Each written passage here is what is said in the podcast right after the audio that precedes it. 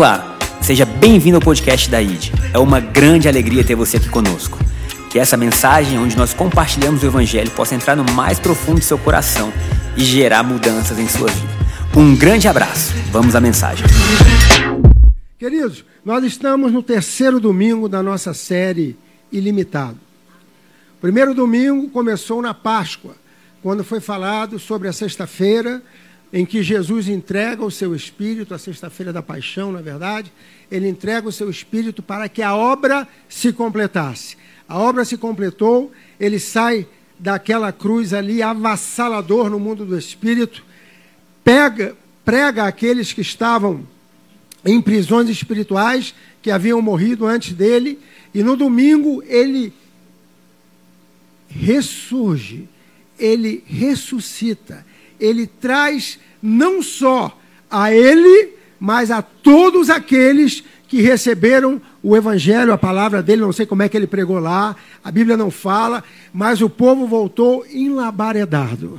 E diz a Bíblia que muitos daqueles que ressuscitaram com Jesus visitaram seus entes queridos e falaram: Olha, Jesus passou por lá. Deu Essa é a minha Bíblia, tá? Não está na Bíblia de verdade, não. Essa é a minha. Deve ter sido assim: olha, Jesus passou por lá, trouxe a palavra dele para a gente, trouxe a verdade dele para a gente. Estamos ressuscitando com ele e creia em tudo que ele falou, porque o negócio é forte. Amém?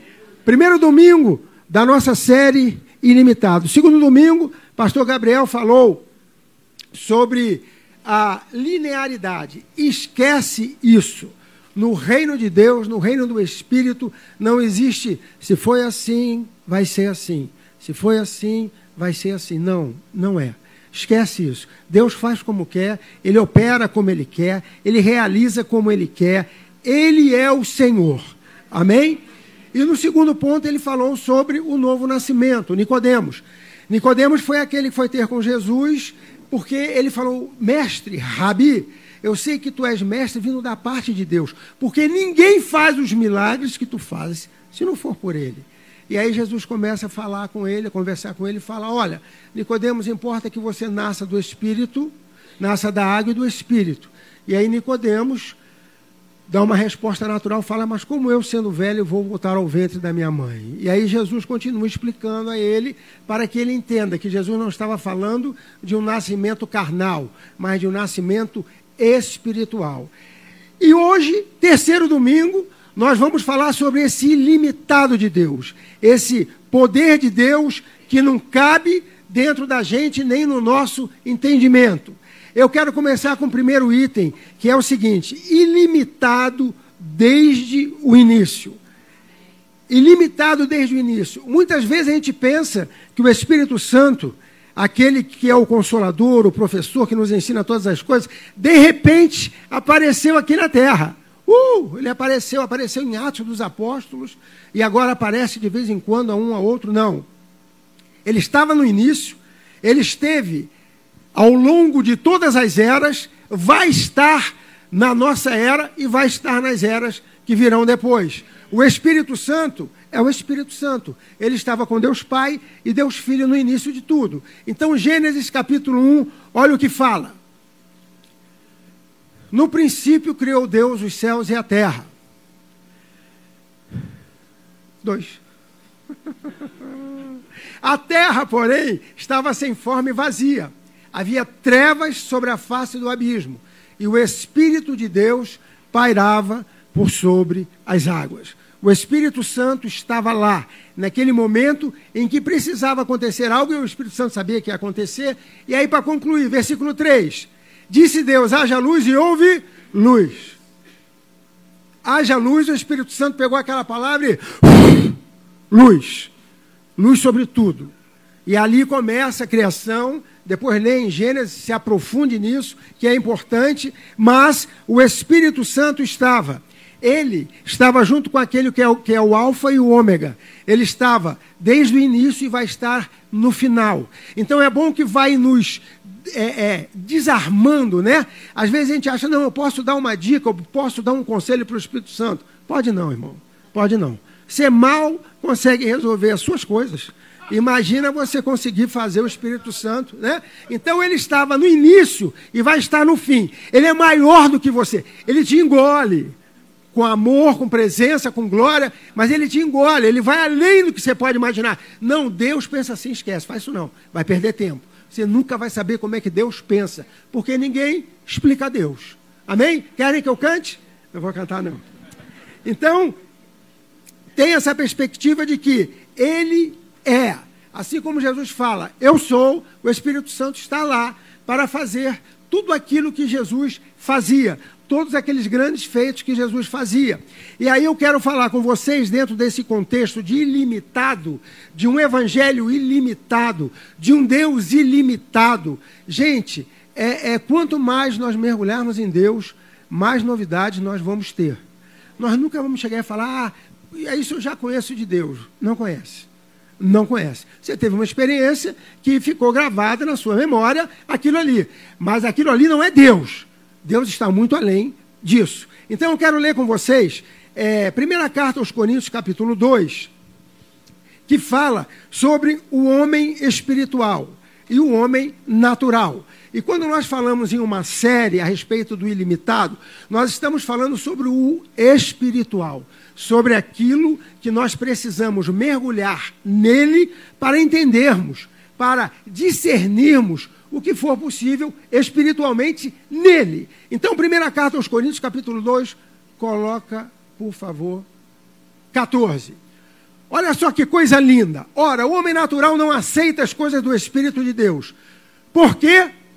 Porque eles são loucura e não pode entendê-las, porque elas se discernem espiritualmente. O mesmo apóstolo Paulo, falando para a igreja de Corinto, que era uma igreja pentecostal, eu imagino a igreja de Corinto. Se eu vivesse naquele tempo, eu gostaria de estar na igreja do Corinto. É aquela que fala assim: nasci no fogo, cresci no fogo e vou subir no fogo. Os, o, o, povo era enlabaredados, meu irmão. Se é que a gente pode chamar de enlabaredados, cheio do Espírito Santo, como, como você quiser. Né? Mas eles tinham essa, essa experiência com Deus no mundo espiritual, nos dons do Espírito. Mas o apóstolo Paulo fala: olha, o homem natural não aceita as coisas do Espírito de Deus porque eles são loucura e não pode entendê-las porque elas se discernem espiritualmente. Então, o Paulo já está dando um toque para a gente. Toda vez que você naturalmente quiser entender a Deus, você não vai entender. Porque Deus, a gente tenta viver o que ele tem para nós no mundo espiritual, numa forma espiritual. Versículo 15. Porém, o homem espiritual julga todas as coisas, mas ele mesmo não é julgado por ninguém. O homem espiritual julga todas as coisas. O homem espiritual não julga pessoas. O homem espiritual julga coisas, atitudes, comportamentos. Ó, isso não é de Deus, não. Queridão, se você está achando que isso aí está vindo de Deus, ele julga coisas, ações, atitudes. E ele mesmo não é julgado por ninguém. Por ele ter essa compreensão espiritual, por ele ter essa sabedoria espiritual, ele mesmo não é julgado por ninguém. Por quê? O que ele vai fazer, suponho eu, é espiritual. E o homem natural não consegue entender. O máximo que vai chamar é de loucura. Quantos aqui já não passaram por essa situação? Fizeram uma lavagem cerebral em você seu pastor não te deixa, é ou não é? Não deixa mais, tu não toma mais cachaça, você não faz mais coisa errada. Foi o teu pastor, rapaz, o pastor está dormindo, cuidando das coisas dele, irmão. É, é, é aquele espiritual, é aquele homem espiritual que começa a se manifestar. Então, não somos julgados por ninguém, mas nós julgamos todas as coisas.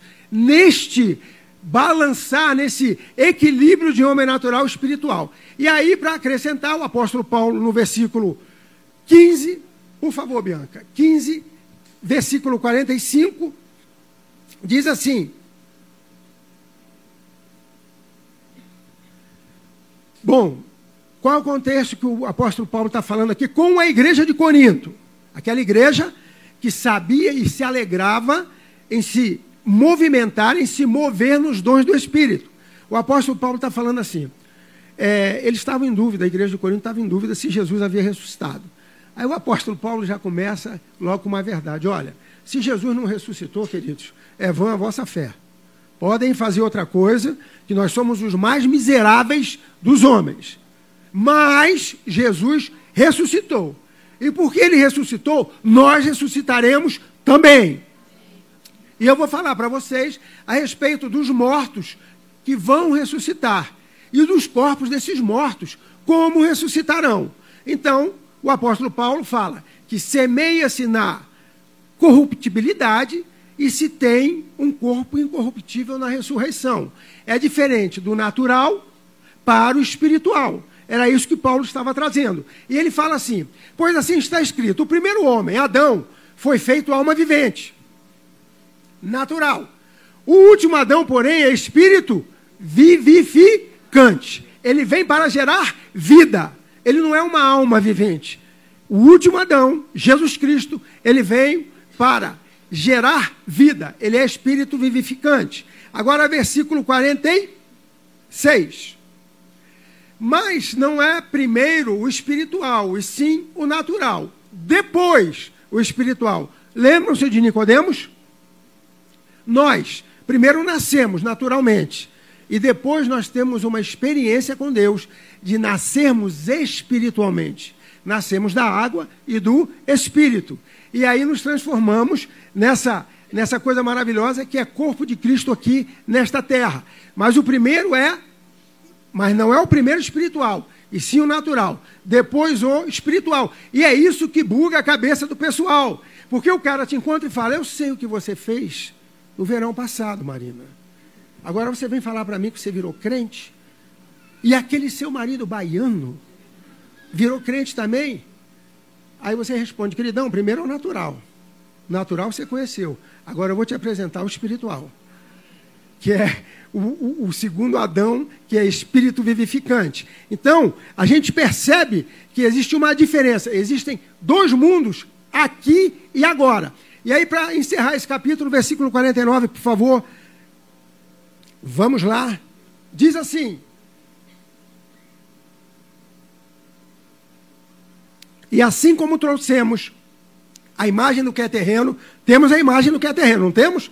Está aqui. É só olhar para o lado que você vai ver a imagem do que é terreno. Devemos trazer também a imagem do celestial. Então nós temos dois mundos em nós mesmos: o mundo natural e o mundo espiritual. Só que nós devemos nos pautar pelo mundo espiritual. Nós devemos viver pelo mundo espiritual. Aliás, é um conselho que eu lhe dou. Tudo que você fizer, faça como homem espiritual. E o homem natural vai atrás. Por quê? Porque o homem espiritual vai lhe levar para o êxito em tudo que você fizer. Êxito em termos de saúde, de vida, de relacionamentos, de família, de tudo. De você conseguir olhar para você e ter satisfação em você olhar para você. Você conseguir ficar com você mesmo sozinho na sala. Eu me dou bem comigo, gente. É, é um negócio incrível. Eu fico de boa em casa. Não, porque, porque tem gente que não fica, mano. Tem gente que, cara, tá sozinho, liga para alguém. Fulano, tu tá onde? Eu vou aí. Eu tô indo aí. Não sei. O cara não para. E viaja, mora dois anos em Israel, dois anos nos Estados Unidos, três anos na Hungria, quatro anos na Suíça. Queridão, quando é que você para? Ele, não, não, eu gosto de viajar. Não é não. Ele está com dificuldade com ele mesmo. Eu não estou dizendo que não possa viajar, pode viajar. Se você está bem com você, eu estou bem. Daqui a pouco eu estou em Israel. O que eu quero dizer é o seguinte: Existe dentro de você um homem natural e um homem espiritual. Esse homem espiritual veio para te transformar. Veio para mudar a sua história. Veio para mudar o seu entendimento. Então, como Gabriel falou no domingo passado, esquece a tua caixa de ferramenta, que está com a chave inglesa ruim, que já não roda mais os negocinhos, a chave de, de, de, chave de fenda rombuda lá, que não consegue entrar no parafuso. Esquece a tua caixa de ferramenta. Porque quem vai fazer é Deus. O poder é dele. O reino é dele. Nós fomos chamados para participarmos de um reino. Você não foi chamado para construir um reino.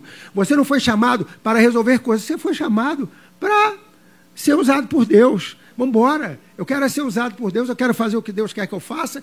E aí você vai viver a caixa de ferramentas de Deus. Você não vai se frustrar. Puxa, eu esperava tanto que eu conseguisse aquilo. Meu irmão, tem coisas que você não vai conseguir, mas Deus vai fazer. E aí você vai se alegrar. Puxa, eu achava que não ia conseguir, Deus fez por mim. Amém, Aníbal. Aleluia. Glória a Deus. Então, o reino é dele. E aí, pensando nesse reino que é dele, eu vou para o segundo item, que é muito além do natural. É muito além do natural. E aí eu peguei uma passagem que eu vou falar para vocês, é, depois vocês procurem. Tá? Não, tá. Então só segura, Bianca, aquela passagem que eu vou dar ao contexto anterior. Estava havendo uma guerra entre o rei da Síria e o rei de Israel. E o rei da Síria começou a fazer estratégias militares para subjugar o rei de Israel com seu exército. E toda vez que ele traçava uma estratégia, que ele determinava como seria o ataque, ele era frustrado. Na verdade, quem era vencido era ele, rei da Síria. E aí ele chama os seus é, líderes, os seus, é, o almirantado, o generalato e o os, os brigadeiros, eu não sei como é que fala. Mas enfim, e falou: ó, tem alguém aqui que está contando para o rei de Israel as nossas manobras militares. E é bom se acusar logo, porque nós vamos ter que resolver isso. E aí há uma resposta. Olha como vem. Um dos seus servos respondeu: Ninguém, ó rei, meu senhor, mas o profeta Eliseu, que está em Israel, conta ao rei de Israel as palavras que o Senhor fala no seu quarto de dormir. Quando ele, meditando até sozinho no quarto, na cama dele, sobre o que ele faria, o Espírito de Deus ouvia, chegava lá em Eliseu: Ei, Eliseu, deixa eu te falar uma coisa, ó, vai ser assim, assim, assim, assim. E Eliseu falava: Valeu, Espírito de Deus, já, já. Rei de Israel, vem cá. Ó, vai ser assim, assim, assim, assim. Então vai muito além do natural. E aí escute mais. Aí o rei da Síria ficou bravo, falou: Cara, eu vou pegar esse Eliseu. Pegar o Eliseu. Aí pegou o exército, pegou o comandante dele, que devia ser um camarada invocado, né? Botou à frente, botou com o exército, falou: Vou lá pegar o Eliseu. E aí eles saem para prender Eliseu. E quando eles chegam na cidade de Eliseu, o seu servo, Geazi, acorda antes, Eliseu descansando, dormindo mais um pouquinho, não sei o que ele estava falando, a Bíblia não fala. E aí Geazi sai quando olha, vê a cidade, o lugarejo em que eles estavam, cercado pelo exército da Síria. E ele fala: Ai, meu senhor, estamos fritos, o exército da Síria está aí fora. E aí Eliseu levanta e fala: Ô Geazi, mais são aqueles que estão conosco do que aqueles que estão contra nós. E Geazi continua olhando e está vendo só exército sírio. E aí Eliseu fala com Deus: presta atenção, homem natural e homem espiritual. Ande sempre segundo o homem espiritual, porque ele vai fazer com que o seu homem natural tenha êxito. Não é o seu conhecimento, a força do seu braço, que vai lhe fazer ter êxito. É o homem espiritual na sua vida, com a força do seu homem natural, que vai lhe levar ao êxito. Amém? Ah, eu me viro. Você se vira, mas que fica um monte de sequela pelo meio do caminho. E aí, Eliseu está lá, fala: Papai, eu te peço uma coisa, abre os olhos do meu servo Geazi para que ele veja. E aí Deus abre, batendo um papo com Deus, batendo um papo. Abre, papai. Aí Deus abriu. No que Deus abriu, Geazi vê, além do exército de, do, dos sírios, o exército de Israel. Carros de fogo, cavaleiros de Deus. É, é porque eu lembrei de. É, é, não, não. Israel estava em guerra. Obrigado. O exército de Deus. É. É verdade. E aí Geazi fica feliz. É que eu lembrei da passagem de Eliseu lá, quando ele vê Elias sendo arrebatado. Ok, voltemos. E aí ele olha, ele vê o exército de Deus ali acampado, carruagem de fogo, homens de Deus ali. E ele fala: Ah, rapaz, por isso que Eliseu está tranquilo. E aí não para aí. Não para aí. Eliseu sai, chega diante do comandante. Cara, guerra naquela época era guerra. Matava, olhava e matava. Não tinha negocinho de joga uma bomba, não sei o quê, se esconde no bunker. Não tinha isso, não. Aí o cara chegou lá e falou: A quem procurais? Aí o comandante, é o profeta Eliseu. Aí Eliseu fala: Peraí que eu vou resolver o caso de vocês. Senhor, eu te peço que segue o exército de, da Síria. E de repente, o exército todo ficou cego. E ele vira para o comandante e fala: Pode me seguir. E aí, agora imagina o profeta que deveria estar preso, vai na frente de um exército que vem atrás dele e vai indo em direção a Samaria para encontrar o rei de Israel. Chega lá e fala: Rei de Israel, o exército da Síria. Eles vieram para me prender, mas eu os trouxe aqui. E aí o exército de. de, de o, o, o, rei de Israel fala o quê? Matá-lo-eis, matá-lo-eis, meu senhor. Quem diz agora é a hora de eu me vingar desses caras, né? Aí Eliseu fala: não, não, não, não. Aquele que você capturar com a sua espada ou com o seu arco, você faça deles o que quiser. Esses aqui você vai dar água e comida. Aí o rei de Israel, sim, senhor. Pega água e comida, e aí Eliseu vira para Deus: Senhor, eu peço que você abra novamente os olhos do exército da Síria. E aí, quando eles têm os olhos abertos, que eles olham, eles estão cercados pelo exército de Israel. Homem natural e homem espiritual. Queridão, um homem só, Eliseu, andando no espírito. Um homem só. Briga de exércitos. Um homem só. Por isso, aquela frasezinha que a gente conhece: um com Deus é maioria em qualquer lugar, mas tem que estar com Deus. Tem que estar com Deus.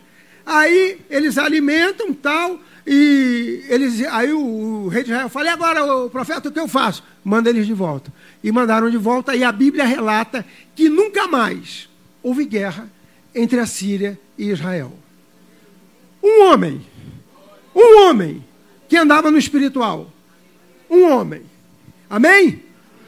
Na dimensão do espírito, queridos, não há tempo e nem espaço.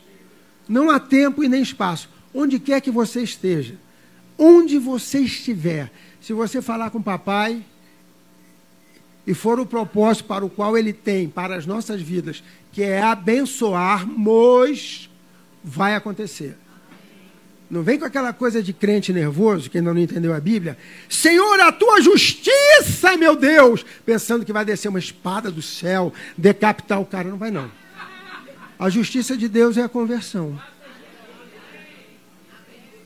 Eu já vi crente orando assim: Meu Deus, faz a tua justiça naquele homem.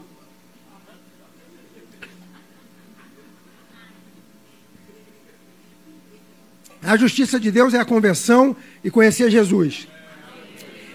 E aí eu quero falar com vocês algo diferente. Isso aí, é, tem uma passagem na Bíblia que fala de, da força das muitas águas. O poder de Deus é como a força das muitas águas. E eu lembrei, enquanto preparava a palavra, quando nós estivemos lá em Foz do, em Foz do Iguaçu, um, um, grupo de pessoas, e nós estávamos, assim, impressionados com a, com a força daquelas águas, com a beleza daquilo tudo. Porque tudo que Deus faz é belo. Aquelas águas estão caindo ali, olha, faz tempo, pois vai continuar caindo. Nós viemos, vamos embora dessa terra e as aguinhas lá vão continuar caindo. Foz do Iguaçu. E aí nós estávamos lá e olhando aquelas águas, impressionados, e cada um falava de uma maneira a respeito daquela força, daquela coisa que nos leva logo a pensar em Deus. Porque você vê aquilo e fala, meu irmão, é, é, é lindo demais. E aí nós estávamos com o Guto, o Guto estava no primeiro culto, e eu sei que nesses comentários de da força das águas, daquele negócio todo, o Guto falou assim: deixa fluir. É como, como Deus, né? Quando Deus vem, ele vem com aquela força de muitas águas. A gente não consegue segurar. E o importante é, deixa fluir. Não fica preocupado com o que está acontecendo com o outro, não.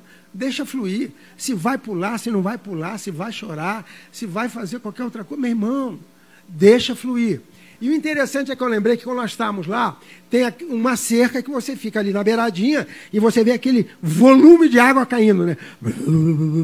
E vem aquela névoa que sobe e te molha todo. E você fica completamente encharcado. E a gente, cara, que coisa linda, não sei o quê, cabelo molhado, roupa molhada. E muitas vezes nós ficamos assim na presença de Deus. A gente chega na cerquinha da nossa mente, até aqui eu posso chegar. Olha que força tremenda.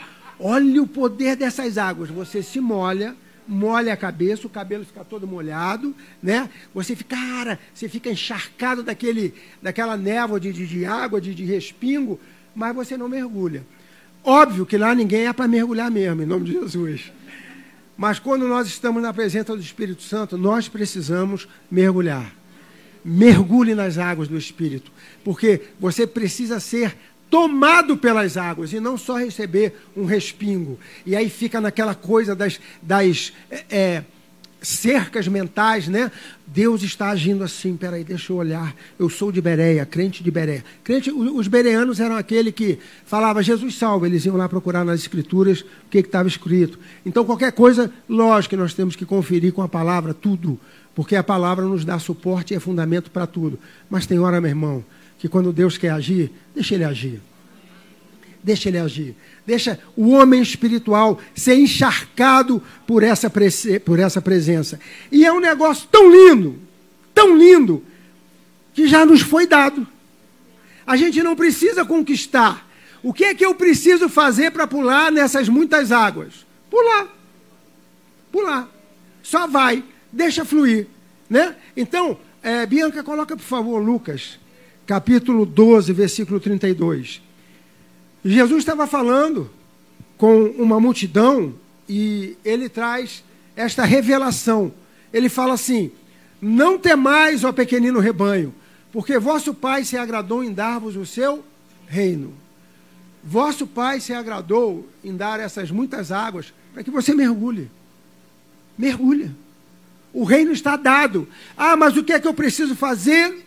Nada. Em nome de Jesus, mergulha. Mergulha.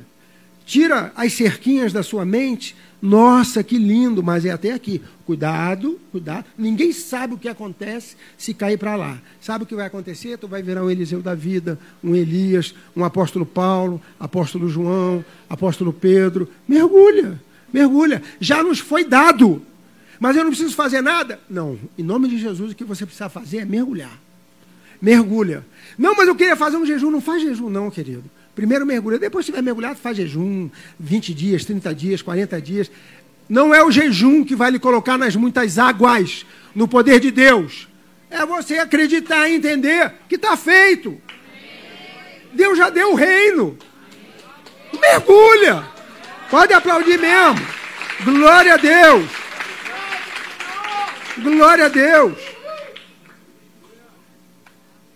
E como é muito além do natural, gente, crente tem que ser estranho. Crente tem que ser estranho, meu irmão. Crente tem que ser estranho. Mas é um estranho legal. Não é aquele estranho perturbador, né? Cara, quando a gente vai para mergulhados, esse, ontem nós tivemos um café com, com o pastor e tinha um casal aqui, não sei se ele está aqui, um casal de jovens.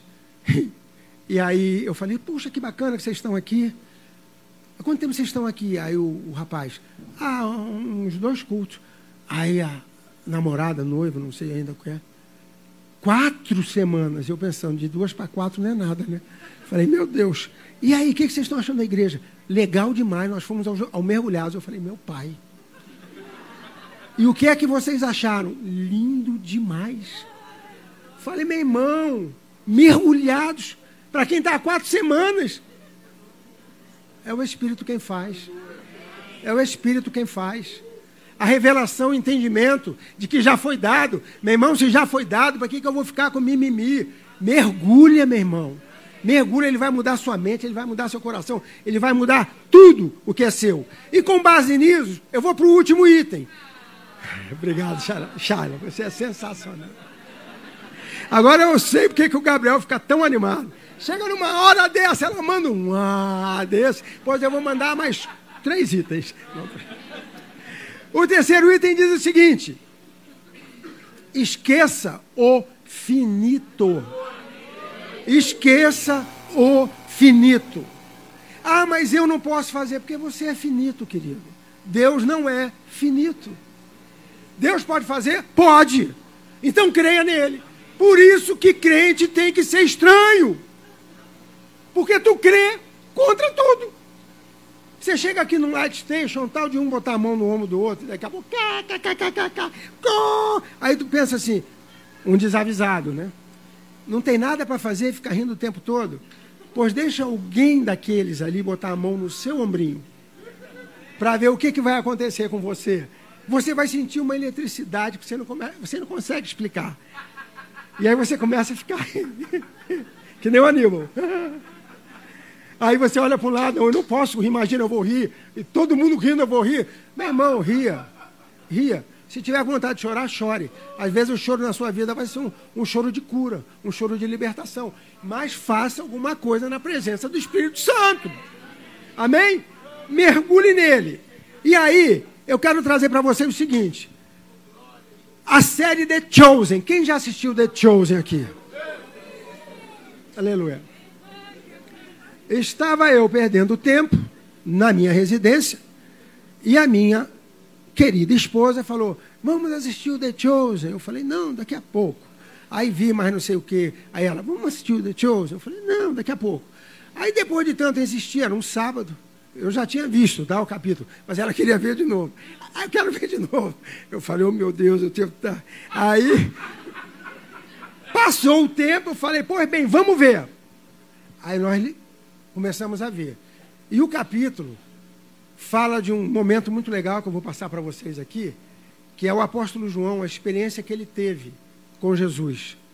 A experiência que o apóstolo João teve com Jesus, ele percebeu que tudo aquilo que ele viu e tudo aquilo que ele ouviu a respeito da história de Jesus o remetia a um ilimitado, o remetia a um infinito, o remetia a algo que nenhum homem consegue explicar. A gente fica tateando pela Bíblia, tentando pegar uma porta de acesso para esse, para esse espiritual, para que a gente possa viver o que Deus tem para a gente.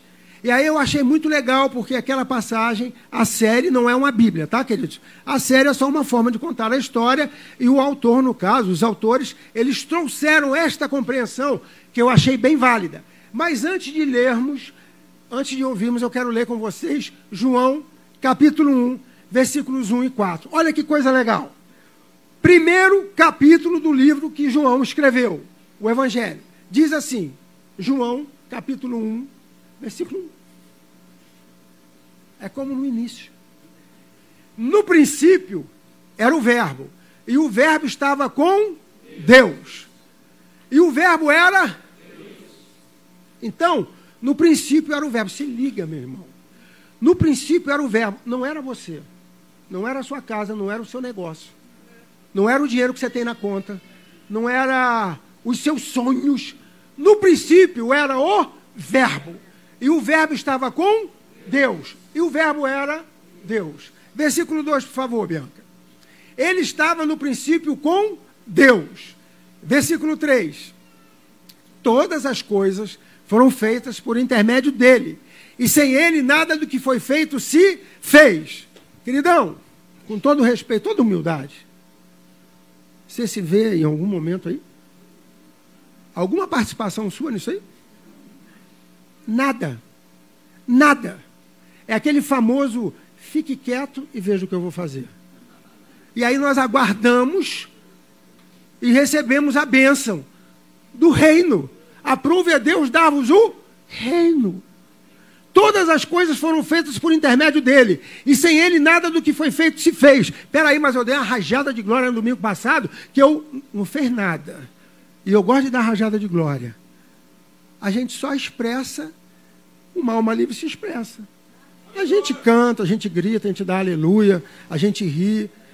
Estamos construindo alguma coisa? Não, estamos liberando o que já foi feito por Ele. Tome salvação, tome salvação na sua casa, tome salvação no seu trabalho, tome salvação por onde você for, tome alegria, tome felicidade, tome prosperidade, tome riqueza, tome sucesso, tome bom êxito, Tome um Salvador, porque todos nós precisávamos de um Salvador. Hoje estamos aqui porque nós temos um Salvador, porque tudo foi feito por meio dele. E nada do que foi feito se fez sem ele. Descobriu que você precisa dele? Versículo 4. A vida estava nele e a vida era a luz dos homens. A vida estava nele e a vida era a luz dos homens. A vida era a luz dos homens. Vocês se lembram de Gênesis 1, 2 e 3? Quando Deus fala assim: haja luz e houve luz. A vida estava nele e a vida era a luz dos homens. Ele era a luz. Ele é a luz. Ele será a luz. Então nós só precisamos desfrutar dessa luz.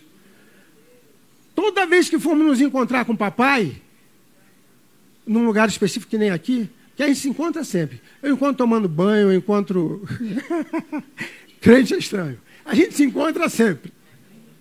Então, a gente sabe que Deus está preparando algo para nós. A gente e esse novo a gente precisa ver. E João percebeu isso. Ele falou, cara, tem algo de ilimitado nessa história. O que nós estamos descobrindo hoje na Bíblia, hoje não, durante toda a nossa caminhada com Jesus, e agora nesta série de ilimitado, estamos falando, é que, meu irmão, no, olha, sério, nós vamos passar para o videozinho, mas deixa eu te falar uma coisa. Para o que já nos foi entregue, nós estamos devagar demais nós estamos devagar demais. Sabe por quê? Marcos capítulo 16 fala assim. Esfriou aí, Isabel? O negócio está frio, né? Marcos capítulo 16 fala assim: a gente tem que ser como Paulo, viver na abundância ou também às vezes na falta. Teve uns dias que a gente estava aqui, meu irmão, era todo mundo se abanando. Pois agora está todo mundo cobertinho. Segura firme, daqui a pouco a gente. Vamos lá.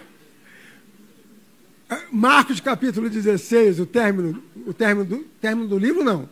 A última narrativa no Evangelho de Marcos fala o seguinte: Esses sinais seguirão os que? Em meu nome expelirão demônios, falarão novas línguas. Demônio ainda existe? Existe, queridão. Só que a gente não fica falando da coisa ruim aqui. Não precisa falar. A gente fala de Jesus, que venceu e despojou todo o principado e toda a potestade. Vencidos estão, amém? amém? Mergulha nele, que você vai ter todo o resto. Então, esse entendimento é que nós temos que ter. Se falarão novas línguas, se alguma bebida mortífera bebe, é, tomarem, não lhes fará mal. Se impuserem as mãos sobre os enfermos, esses ficarão curados. Às vezes a gente vê a pessoa precisando de uma cura, não é você não, mas se tiver precisando de alguma coisa, receba agora. Você põe lá a mão no ombro, Seja curado em nome de Jesus. Acabou. Aí imagina você por onde você passar, em vez de chegar e falar uma besteira para a pessoa, você põe a mão no ombro dela, seja curado em nome de Jesus. E mas não sabe nem o que eu tenho, eu lá quero saber quem vai curar Jesus, seja curado em nome de Jesus. Então a gente começa a viver, nós vamos começar a desfrutar de coisas que nós não estamos acostumados. Por quê? A gente chega na beiradinha das águas que caem com força. Não, até aqui não, não vai orar, não vai botar, vai orar pela pessoa e se não acontecer nada. Não aconteceu, meu irmão. Mas vai ter uma hora que vai acontecer. É tão assim que ontem nós estávamos conversando, ou no café, ou depois, ou foi, foi antes, que eu estava aqui falando com o Gabriel sobre essa coisa do limitado poder. Ele falou, pai, eu tô, eu tô, eu tô aloprando. Eu, ó, daqui a pouco, eu falei, meu irmão, estamos dentro. Coloca na garupa dessa motoneta aí e vamos junto, porque a coisa tá boa, nós estamos buscando mesmo e tal. E aí, num dado momento, ele falou assim: cara, é tão assim, é tão sobrenatural, é tão ilimitado, que a sombra de Pedro curava. Meu irmão, sombra, sombra. A Bíblia fala que a sombra curava. É tão ilimitado que quando Deus quer, ele pega a sombra de Pedro e faz com que as pessoas sejam curadas. Ah, mas isso não se explica. Esquece a explicação, meu irmão. A sombra de Pedro curava. Os aventais de Paulo eram levados.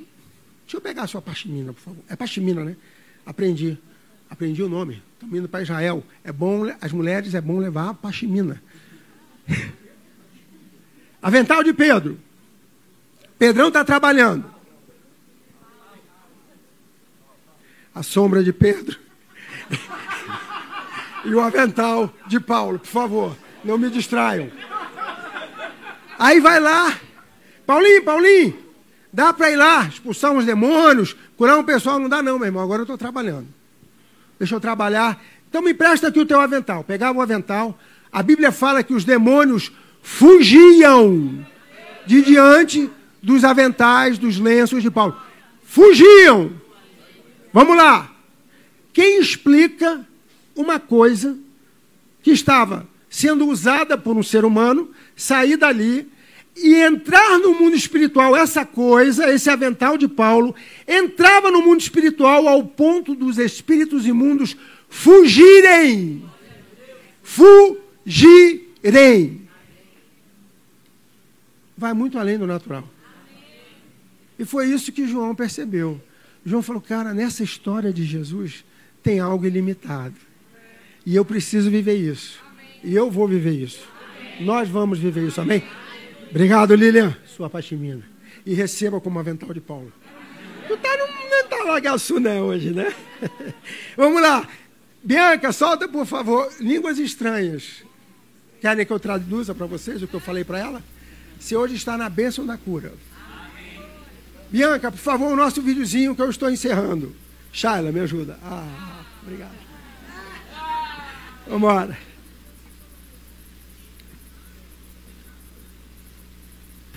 Por onde vai começar? Pelo começo, naturalmente.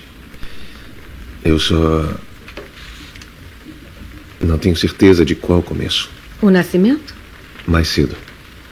A ancestralidade? Tenho certeza de que Mateus vai cuidar disso. Talvez as profecias. A promessa a Abraão? Eu pensei em começar com Abraão, mas ainda assim muito veio antes. O que existia antes de Abraão? Noé, E antes dele? um jardim. Um jardim. Bom, você pode começar por aí. Mas eu quero que saibam que ele é muito mais do que aquilo que foi visto ou, ou tocado. O que havia antes do jardim? No início era a terra, sem forma e vazia.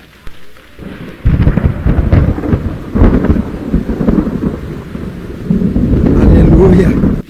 Por onde vai começar? Ele é muito mais do que aquilo que foi visto ou tocado.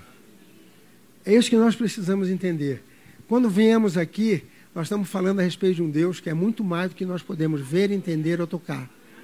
E aí ele, ele, ele começa o Evangelho de João, como nós lemos aqui, capítulo 1. Agora, por favor, Bianca, João 20, 30 e 31. E aqui estamos encerrando mais um versículo, para que você saia daqui mais do que consolidado. João 20, 30 e 31. Diz assim: Na verdade, fez Jesus diante dos discípulos muitos outros sinais que não estão escritos nesse livro, o Evangelho de João. Versículo 31. Estes, porém, foram registrados para que creiais que Jesus é o Cristo, o Filho de Deus, e para que, crendo, tenhas vida em seu nome. Espírito vivificante, para que, crendo, tenhas vida em seu nome. E agora, versículo, é, capítulo 21, versículos 24 e 25. Este é o discípulo que dá testemunho a respeito destas coisas, João, e que as escreveu. E sabemos que o seu testemunho é verdadeiro. Agora receba essa aí. 25. Há, porém, ainda muitas outras coisas que Jesus fez. Há, porém, ainda muitas outras coisas que Jesus fez e que ele fará. Se todas elas fossem relatadas uma por uma, creio, creio eu que nem no mundo inteiro caberiam os livros que seriam escritos. Se cada uma delas fosse relatada, creio eu, que nem no mundo inteiro caberiam os livros que seriam escritos. Amados, Pastor Gabriel deu um gancho aqui. É,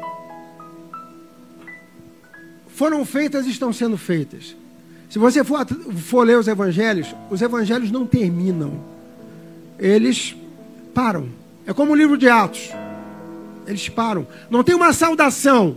Existem promessas. Eis que estarei convosco até a consumação dos séculos. Esses sinais seguirão os que creem. Ide por todo mundo e pregai o evangelho. E o, e o evangelho de João, que termina falando que se tudo que ele fez fosse relatado uma, uma por uma, ele cria João, que nem no mundo todo dariam os livros. Então, queridão, a história continua. Pegue a sua caneta, sobe, querido. Pegue a sua caneta, que é a Bíblia. E todo dia escreva um novo parágrafo, um novo capítulo, com o Espírito Santo. A caneta está aqui, ó. Eu não sei como fazer. A caneta está aqui. O Espírito Santo vai te dar essa sabedoria. Amém? Chegamos ao final de mais um podcast. Espero que essa palavra tenha trazido luz e direcionamento à sua vida. Caso você queira nos acompanhar mais de perto, baixe o nosso aplicativo ID Online. Também nos siga nas redes sociais, arroba ID Brasília, para saber tudo o que está acontecendo. Um grande abraço, nos vemos em breve.